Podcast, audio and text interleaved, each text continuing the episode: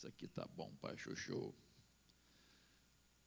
Boa noite, que a graça maravilhosa de Jesus continue abundante na sua vida e família.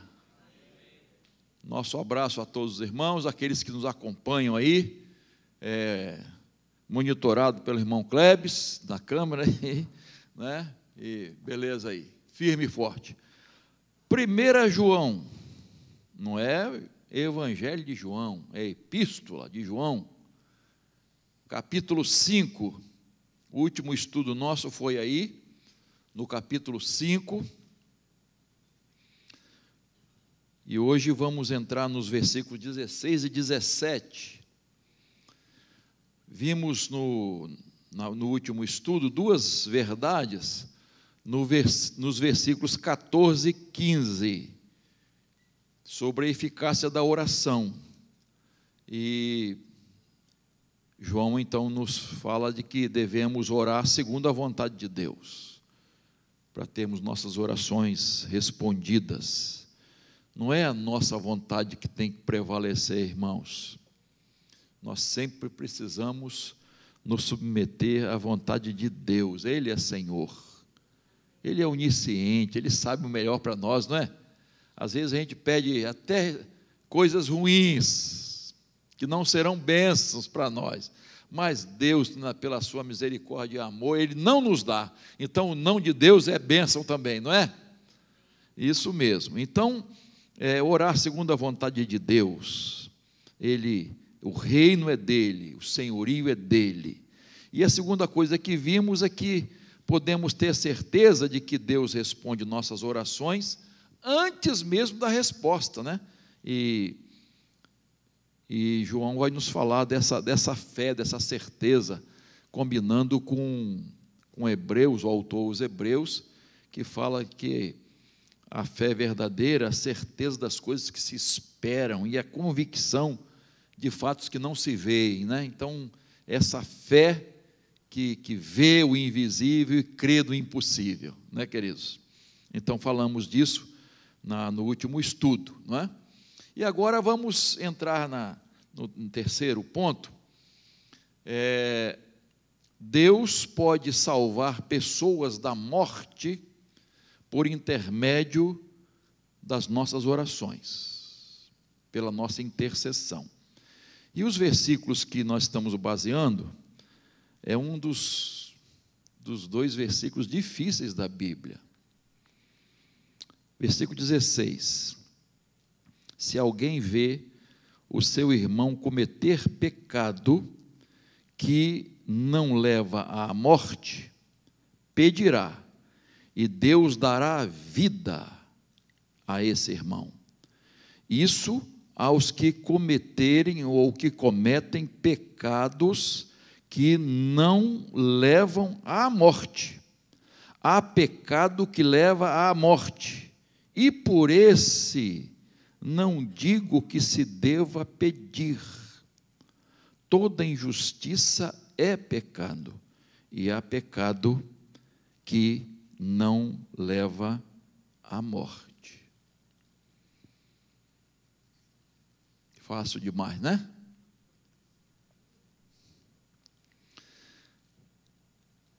Deus pode salvar pessoas da morte por intermédio das nossas orações. E há duas verdades aqui nesse, é, nesses dois versículos. Primeira, a importância da intercessão.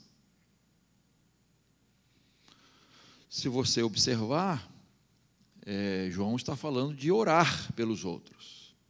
E ele diz: orai uns pelos outros, né? Oração do justo. É Tiago que fala isso? Pode muito em seus efeitos, né? Então concorda com João. A importância da intercessão. Deus vai abençoar pessoas através da sua oração. Amém, queridos? Isso é maravilhoso, irmãos. Saber que Deus vai abençoar pessoas através da sua oração, da nossa oração. Deus pode salvar alguém atendendo uma oração dos seus filhos. Deus pode curar pessoas atendendo a intercessão dos seus filhos. Deus pode restaurar pessoas, relacionamentos através da oração, queridos. Deus pode dar vida. E esse é um termo que João usa aqui, através das nossas orações. Então, repito, é, João está falando de oração, e ele está focalizando agora os que caem. Os que caem. Vocês lembram que nós, que é, é, Tiago fala, nós, nós vimos o estudo aqui, orar por três situações. Quem lembra? Hum, pelos que Enfermos é o segundo, né? O primeiro, pelos que estão sofrendo, pelos enfermos, e terceiro, pelos desviados, por aqueles que se afastaram de Jesus. Né? Então, João não é diferente aqui, falando dos que caem, tá? Então, que posicionamento nós devemos ter diante daquelas pessoas que caem? Queridos, não é tirar pedras em alguém que caiu, não é condenar, acusar alguém que caiu, não é nem se vangloriar. Quando a gente aponta assim, né? Ó, olha para ele, eu porque eu aqui, ó, Estou aqui, sou o máximo. Quando uma pessoa começa a acusar demais, irmãos, a falar mal dos outros, ela não está bem, queridos. Ela não está bem com Deus. Ela não está bem com Deus. Porque quando a pessoa está bem com Deus, a primeira coisa que ela faz é se colocar de joelhos em prol daquela pessoa. Orai uns pelos outros. Não é condenar, não é julgar, não é fazer fofoca. E você sabe aquela história, né, da, da reunião da oração das, das mulheres, né? Infelizmente a história fala de mulheres, né? Porque as mulheres oram mais mesmo, não é, irmão? Os homens concordam, irmão. Né? Aí, aí, na hora dos pedidos de oração, irmão, gostaria de pedir oração por aquele irmãozinho que eu vi. Eu vi ele fazendo isso e aquilo. Ó, a fofoca através da oração, queridos. Não, nada disso, tá? Nada disso. Marcos capítulo 11, verso 25. E quando estiver orando, se tiverem alguma coisa contra alguém, faça o quê? Aqui, né? Estou botando para lá, mas é aqui. Per para que o Pai de vocês, que está nos céus, ó, perdoe as ofensas de vocês. A igreja, irmãos, precisa ser um lugar de cura e não de adoecimento. Eu conheço muitas situações de pessoas que adoecem em determinados, em participar de determinadas reuniões, cultos. A igreja precisa ser um lugar de restauração, não de condenação. A igreja precisa ser um lugar de intercessão, não de juízo àqueles que tropeçam. A igreja precisa ser um lugar de reconciliação, não de abandono dos feridos. Alguém disse que, já citei isso aqui várias vezes, né, que alguém disse assim: o único exército que fuzila os feridos é o exército de Cristo. Visão muito errada, né? muito errada, mas nos faz pensar. o que, como nós estamos tratando os que caem, os feridos. É fácil condenar, irmãos. É fácil até excluir da igreja, é fácil.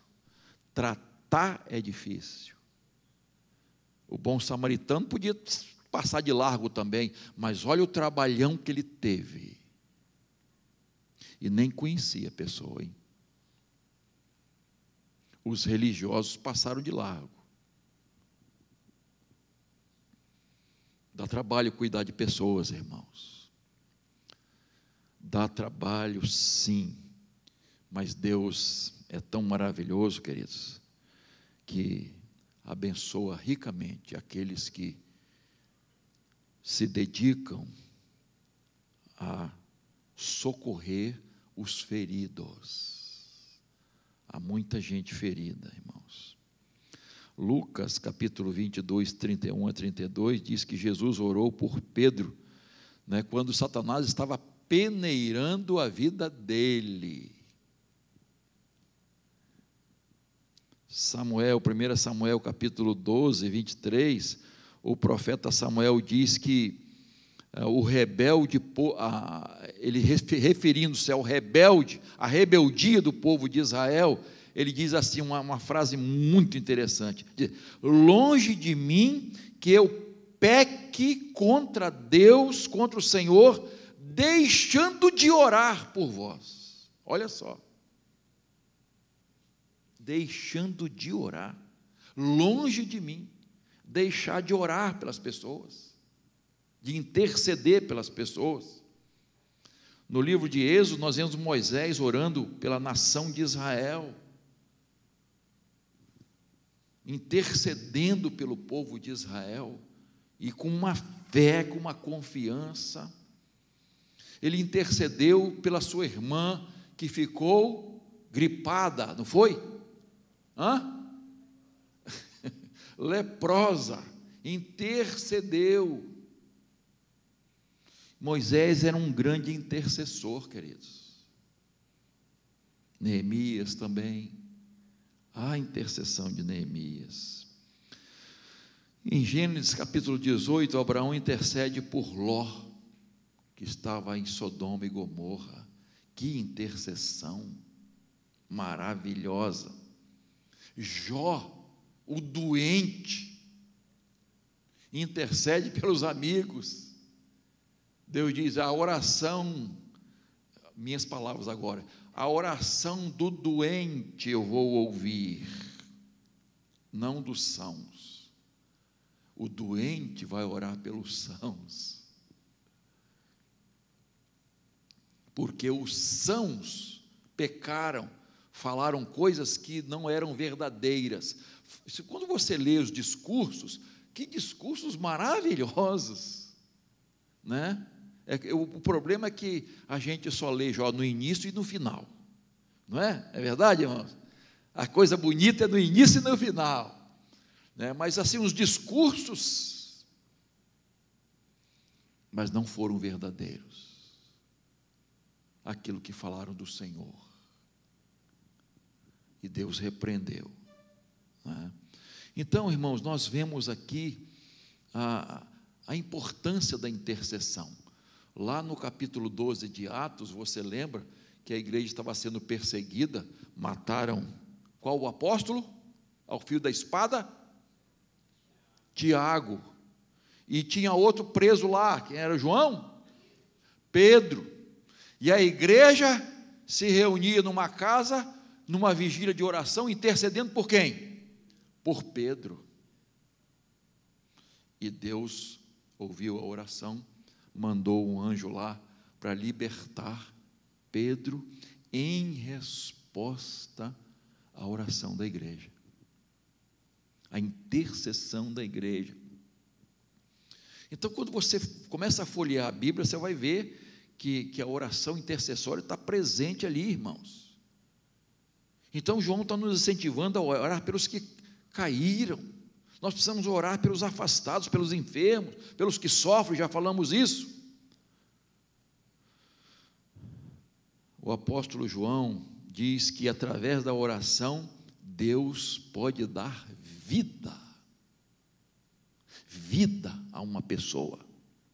Deus pode restaurar a comunhão da pessoa com o Senhor. Essa é a ideia de dar vida, de restaurar a comunhão dessa pessoa que perdeu a comunhão com Deus. Porque o pecado faz o quê? Separa. O pecado separa.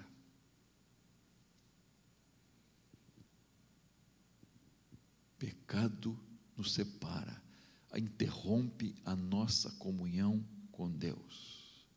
Então, primeira lição aqui, irmãos, nós precisamos orar mais orações intercessórias, isto é, orar pelos outros. Às vezes a gente se concentra só na gente, né? Meu, minha, isso aqui e tal, meus parentes, meu, meu, meu. E às vezes a gente esquece de orar mais pelos outros, interceder pelos outros. O segundo destaque que eu faço aqui nesse ponto, irmãos, é as limitações da intercessão. Verso 16b: há pecado que leva à morte, e por esse não digo que se deva pedir. Aqui começa o problema, né? Nem todo pecador recebe vida em resposta à oração porque João diz que há pecado para morte. Em certo sentido, vamos dizer assim, todo pecado é para morte, né? Todos pecaram e destituídos estão da glória de Deus. O salário do pecado é a morte.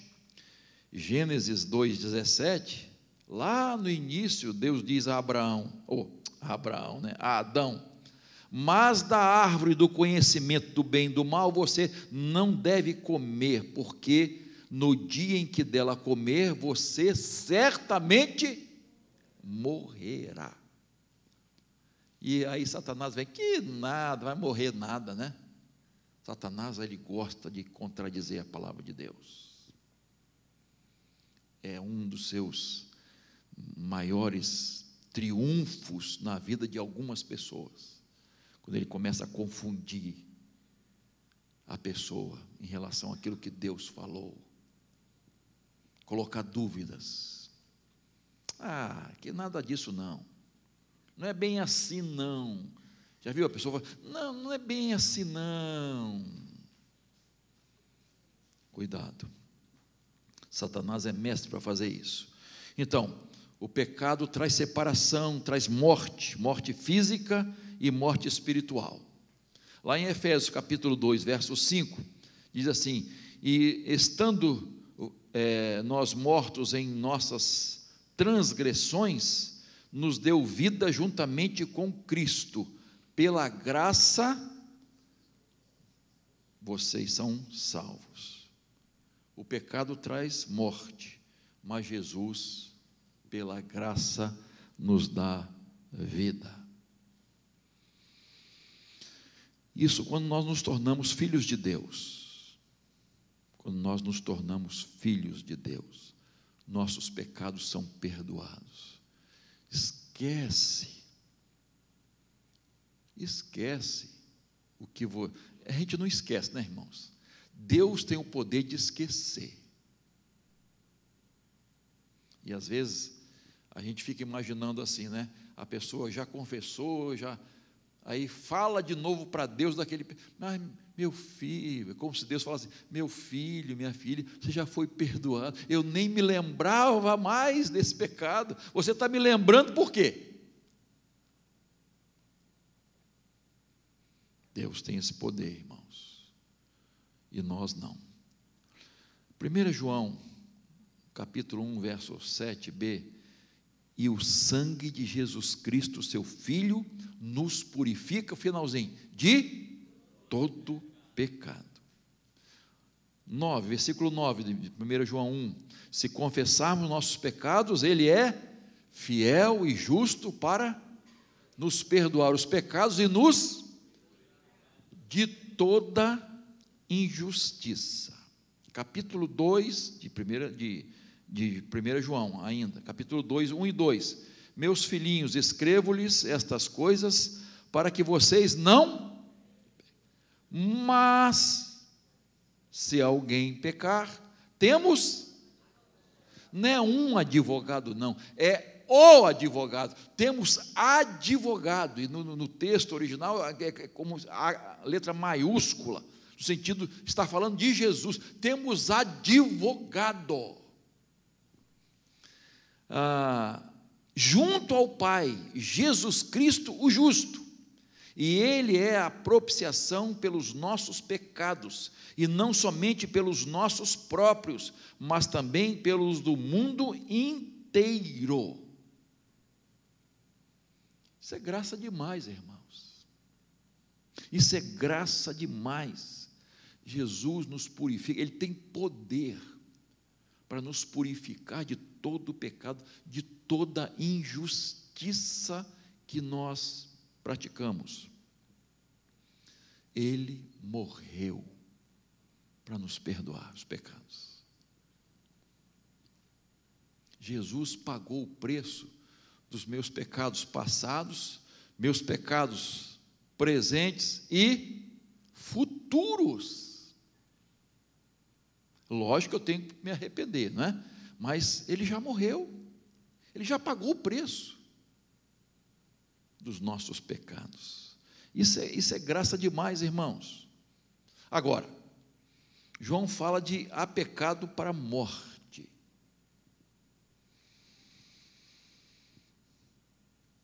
que a intercessão não vai ter êxito. João diz: isto é, nem recomendo que orem.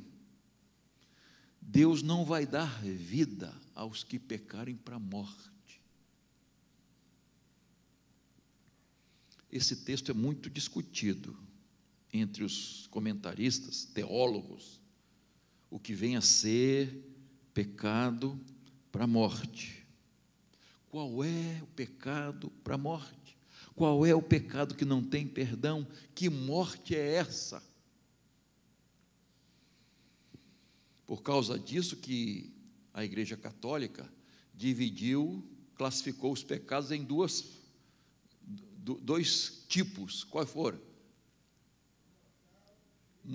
Aê, grande Jair! pecados veniais e pecados mortais. Os mortais são gravíssimos. E eles têm uma maneira de entender lá que a gente respeita né, as pessoas, mas não, não é bíblica essa maneira de interpretar. Então, alguns pensam, né, várias pessoas, que é exclusão da igreja. Outros pensam que é só morte física. Outros já dizem que é pecados após o batismo.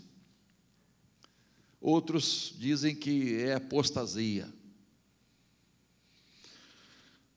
Eu trouxe aqui o, o conceito, a palavra de alguns teólogos, escritores mais conhecidos, e eu vou citar, citá-los aqui até para os irmãos entenderem um pouquinho. Mude.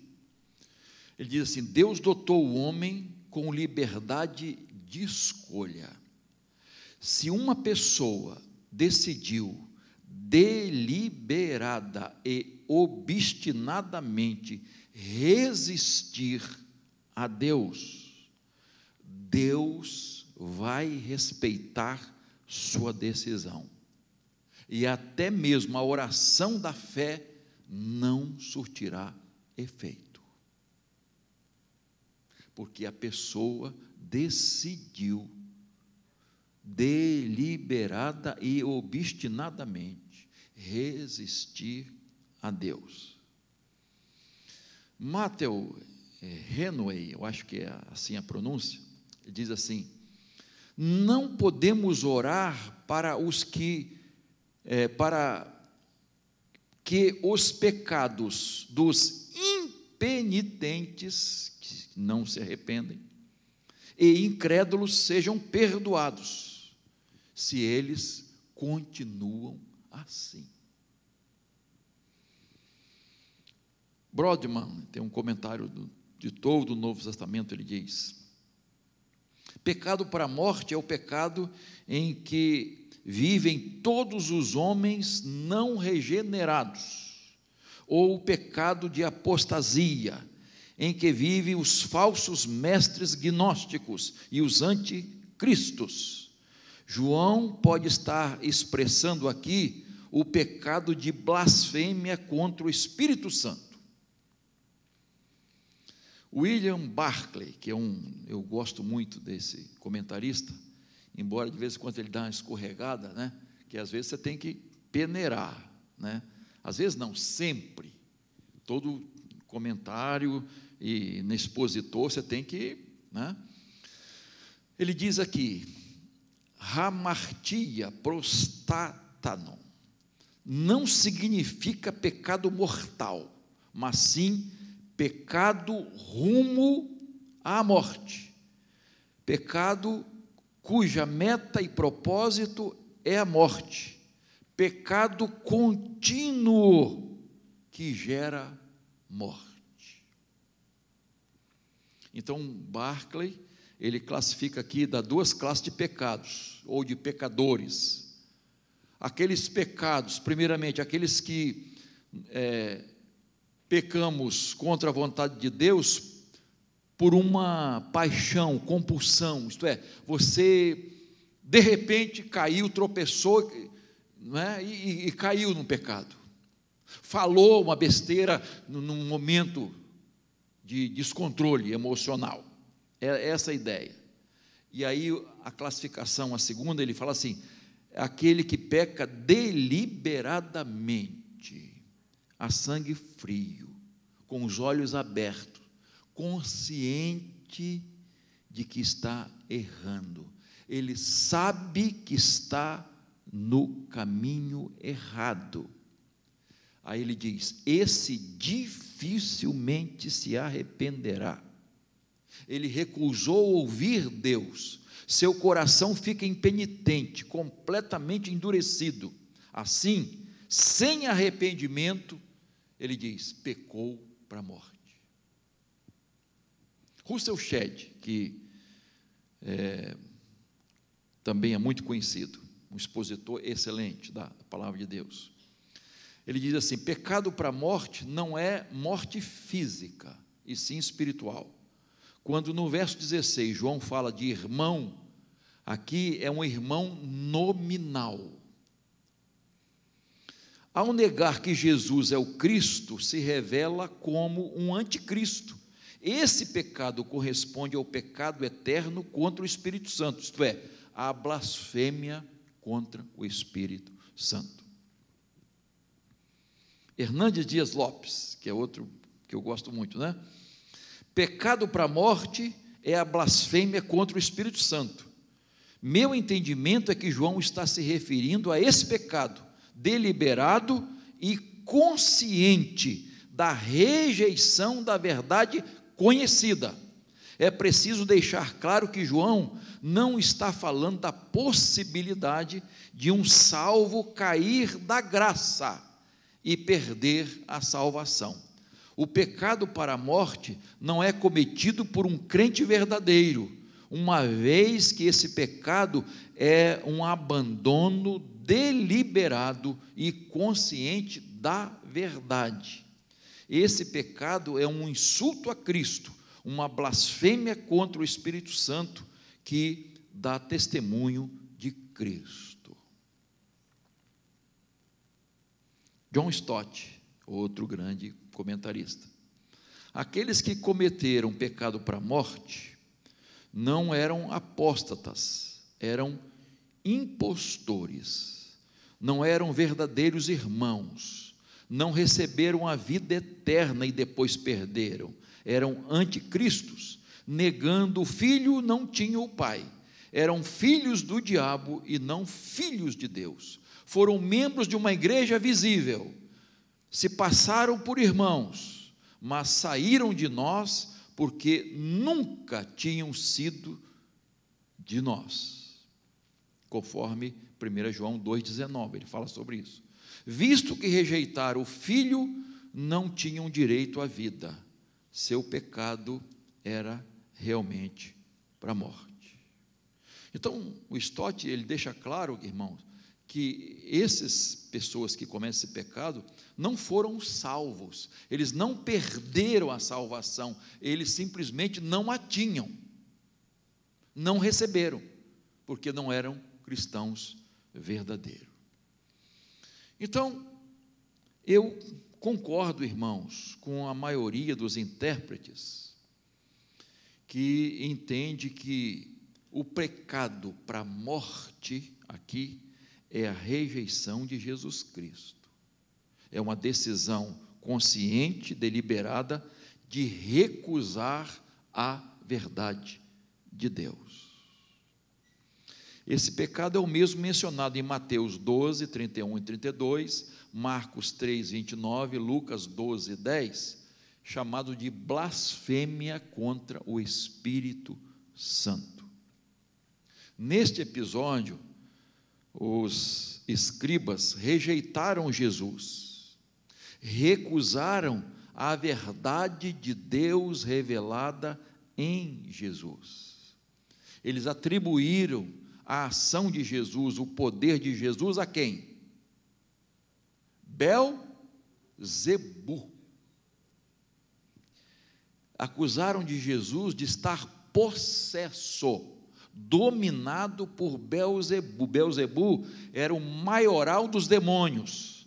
É uma junção de duas palavras: Baal, Senhor, e Zebu, mosca. O Senhor das moscas. Rejeitaram Jesus, o Filho de Deus, rejeitaram a revelação do Pai através de Jesus e ainda atribuíram o poder de Jesus ao inimigo, Beuzebu. Então, blasfemaram contra o Espírito Santo.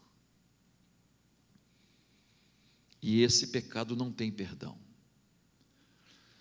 A pessoa rejeitou a máxima revelação de Deus no seu coração. O coração ficou endurecido sem retorno. O meu professor de seminário, Dr. Brodos Haley, professor de grego e professor de Novo Testamento.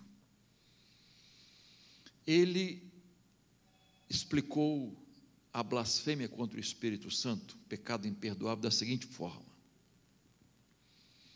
Deus vai iluminando a pessoa, o Espírito Santo de Deus vai atuando na vida de uma pessoa através de um acontecimento, de outro, de outro. Deus vai trabalhando no coração de uma pessoa. A, a, luta, enfim, testemunho de alguém, Deus vai trabalhando, vai iluminando aquele coração, vai, vai, vai. Enfim, chega um momento em que a pessoa tem esclarecido, isto é, ela recebeu toda a revelação de Deus ela entendeu perfeitamente o plano de Deus, ela está eh, totalmente orientada pelo Espírito Santo de Deus, e se ela chega a esse ponto e ela rejeita, acabou. Acabou. Ela deliberadamente rejeitou. Ela estava totalmente pronta para receber Jesus para entregar sua vida a Jesus. E se ela rejeita, depois de todo o esclarecimento do Espírito Santo, ela blasfema contra o Espírito Santo. Ela pecou e ela não terá perdão. Billy Graham, ele, ele fala algo interessante. Devemos ter muito cuidado com esse assunto Ninguém pode afirmar quem cruzou a linha divisória da paciência de Deus. Devemos deixar essa decisão com Deus, somente Deus sabe quando alguém ultrapassa a linha do pecado para a morte. Então, o que é, que é importante deixar claro, irmãos? Pecado para a morte, a blasfêmia do Espírito Santo, não pode ser cometido por um crente. Porque ele recebeu Jesus como Salvador, ele crê em Jesus como Salvador, então ele jamais vai cometer esse pecado de blasfêmia contra o Espírito Santo de rejeitar a revelação de Deus em Cristo Jesus, porque ele já recebeu Jesus como seu Salvador. Outra coisa importante, nós precisamos refletir, irmãos, como estamos lidando com o pecado na nossa vida. O pecado tem lugar na nossa vida? Ele se tornou habitual, constante. Nós não podemos tratar o pecado com brandura. É preciso ser radical com o pecado, não dar brechas. E João, em 1 João, ele fala no capítulo 3, versos 6 e 9, no capítulo 5, verso 18, ele fala de pecado contínuo. Filho de Deus não peca continuamente. Contumaz. Pecado contumaz. Pecado repetido, repetido, repetido, repetido, repetido. Aí acende um alerta. Por isso que na, na última, no último estudo, eu falei sobre Abraão. Você lembra que eu falei sobre Abraão? Os mentirosos não herdarão. Abraão foi mentiroso? Não. Ele mentiu, mas não era mentiroso. Ele tropeçou. Está entendendo a diferença? Daquele que o pecado faz parte da sua vida, do caráter da pessoa, é diferente. É completamente diferente, irmãos. E Deus sabe disso. Deus conhece nosso coração. Deus conhece nossa vida. Então, queridos, eu preciso refletir o seguinte: como é que o pecado está na minha vida?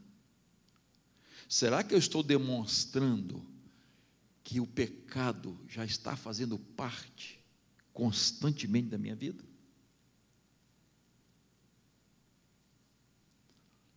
Irmãos, perca as esperanças. Tinha um, uma frase antiga dos nossos antepassados, né? Irmão Elias e Ruth, vão lembrar, outros irmãos aí. Tira o cavalinho da chuva né, você conhece a expressão? Tira o cavalo da chuva, tá? Que, ó, não vai adiantar. Irmãos, nós não vamos vencer o pecado com a nossa força. Esquece, tira o cavalinho da chuva. Só quem nasceu de novo que tem a semente de Deus, que é nova criatura, não é gostar, não é saber, não é conhecer a Bíblia, não, a pessoa não crente pode fazer isso, praticar certas coisas na igreja, pode fazer um monte de coisa. Irmão, se não nasceu do Espírito, da água do Espírito, não pertence ao reino de Deus. É necessário nascer de novo. E isso só pelo poder de Deus. Aí passamos a ter a natureza espiritual, que vai brigar com a natureza carnal.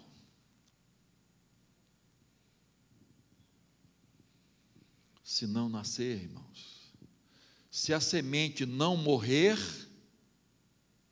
não pode surgir a nova a árvore, a planta, qualquer coisa.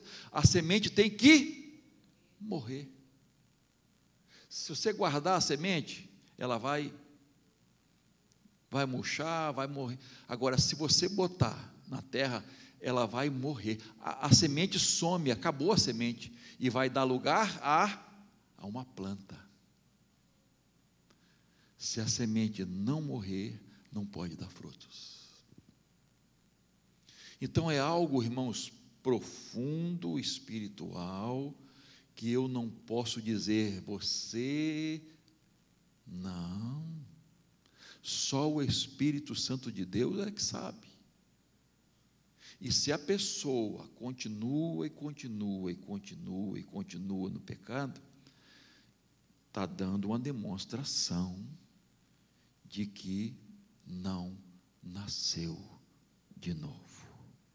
Porque não está havendo o que? Arrependimento.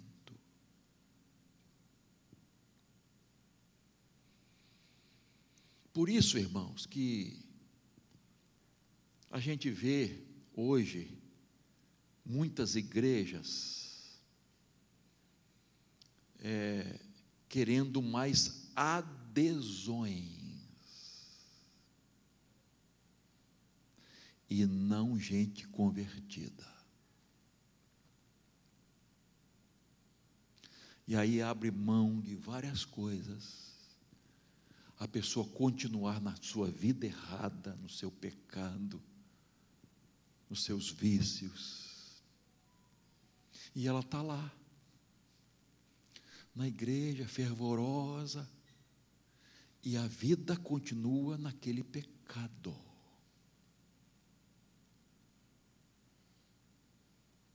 Deus aceita todos, mas não aceita tudo. Deus se nega a deixar um pecador que foi a ele como estava, a continuar o mesmo. Haverá transformação. Então eu tenho que olhar para dentro de mim, não é olhar para os outros, não, irmãos. O Talmud, o livro das leis e tradições judaicas, fala da paixão. Fala assim: a paixão, primeiramente, é uma estranha, depois, ela torna hóspede, e finalmente, ela se torna dona da casa.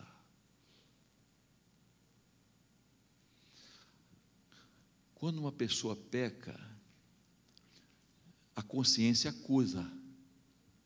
Puxa vida, graças a Deus que consciência está tá assinalando, né? Mas se a pessoa continua e continua e continua, ela se ajusta aquilo.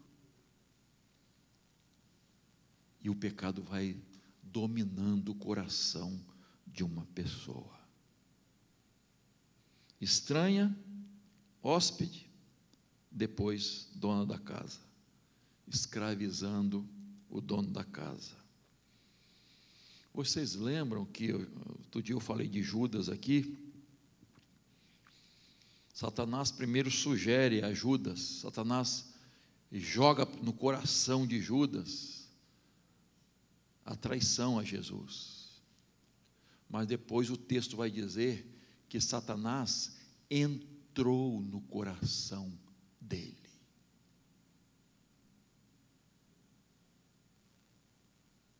Isto é, Judas ficou possesso. Não como essa possessão que muitos veem aí. Possesso, porque Satanás habitou dentro dele. Ele não mudou a voz, não teve uma força brutal, não falou besteira, coisas que as pessoas às vezes fazem. Pelo contrário, demonstrava ser o melhor. Sou eu, Senhor? Será que sou eu? Ninguém desconfiou de Judas. Será que sou eu, Senhor? Sou eu? Será que sou eu?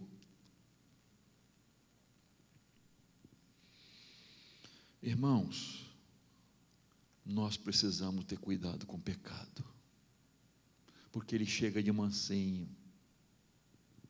Ele chega de mansinho.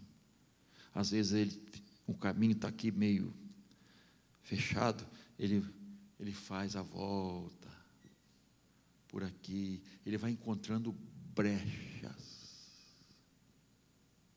Sabe quando a água ela encontra um, uma barreira, o que, que ela faz? Desvia. Assim, tem até uma, uma parte boa disso aí, né, que não vou falar isso hoje, mas Satanás ele está agindo assim. Ó, lá no Éden, três tipos de tentações. Lá no deserto, três tipos de tentações a Jesus. Ele é versátil, irmãos. Ele vai tentando daqui, dali, daqui, dali. E onde ele encontra a brecha, ele vai entrando. Vai dominando a vida de uma pessoa. Nós precisamos ter muito cuidado com o pecado. Deus sabe que somos pecadores. Deus sabe que nós jamais vamos deixar de pecar.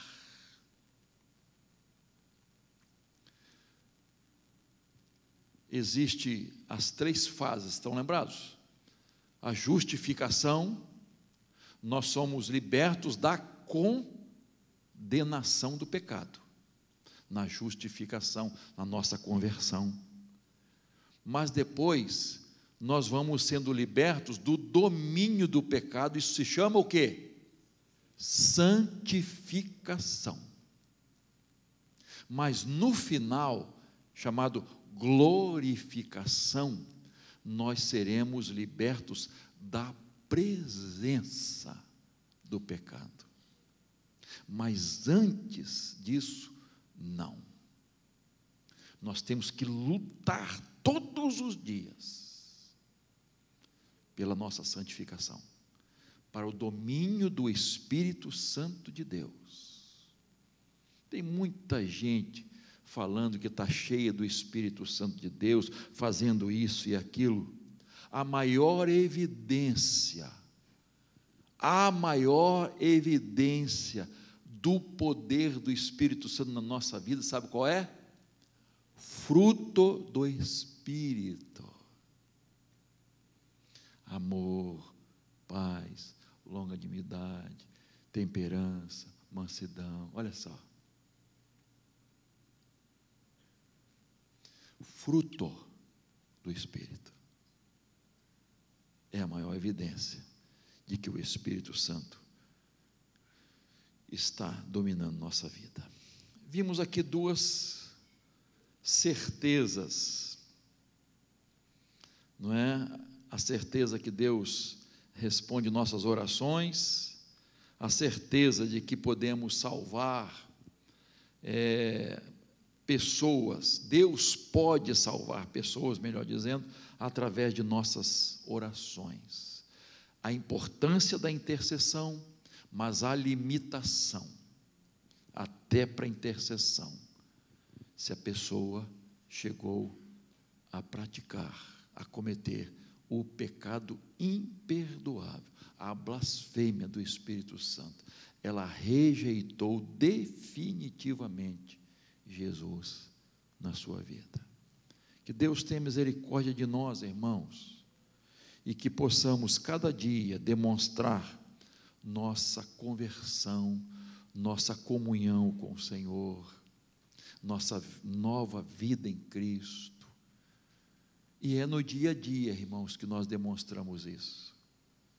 É no dia a dia, nos nossos relacionamentos, dentro da nossa casa. É o marido, é a esposa, no relacionamento com os filhos, com os pais, com os netos.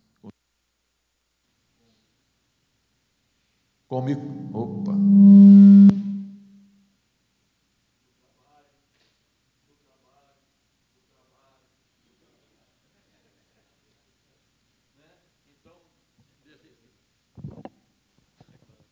Acabou a bateria ali, né? Também falei, ó, já até passei um pouquinho do horário, né? Então, queridos, que Deus nos ajude, que nós possamos buscar cada dia o Senhor, irmãos. Nós dependemos de Deus. Nós precisamos é, depender de Deus cada dia. E aí é verdade aquele, aquele hino, de vez quando eu, eu comento, né? Vem e me resgata todos os dias, só para te adorar, Senhor. Me resgata, Senhor. Me ajuda, Senhor. Me segura nas tuas mãos, Senhor. E aí, irmãos, nós vamos ter poder para vencer o poder da carne, da natureza humana, que nos leva ao pecado. Que Deus tenha misericórdia de nós. Amém?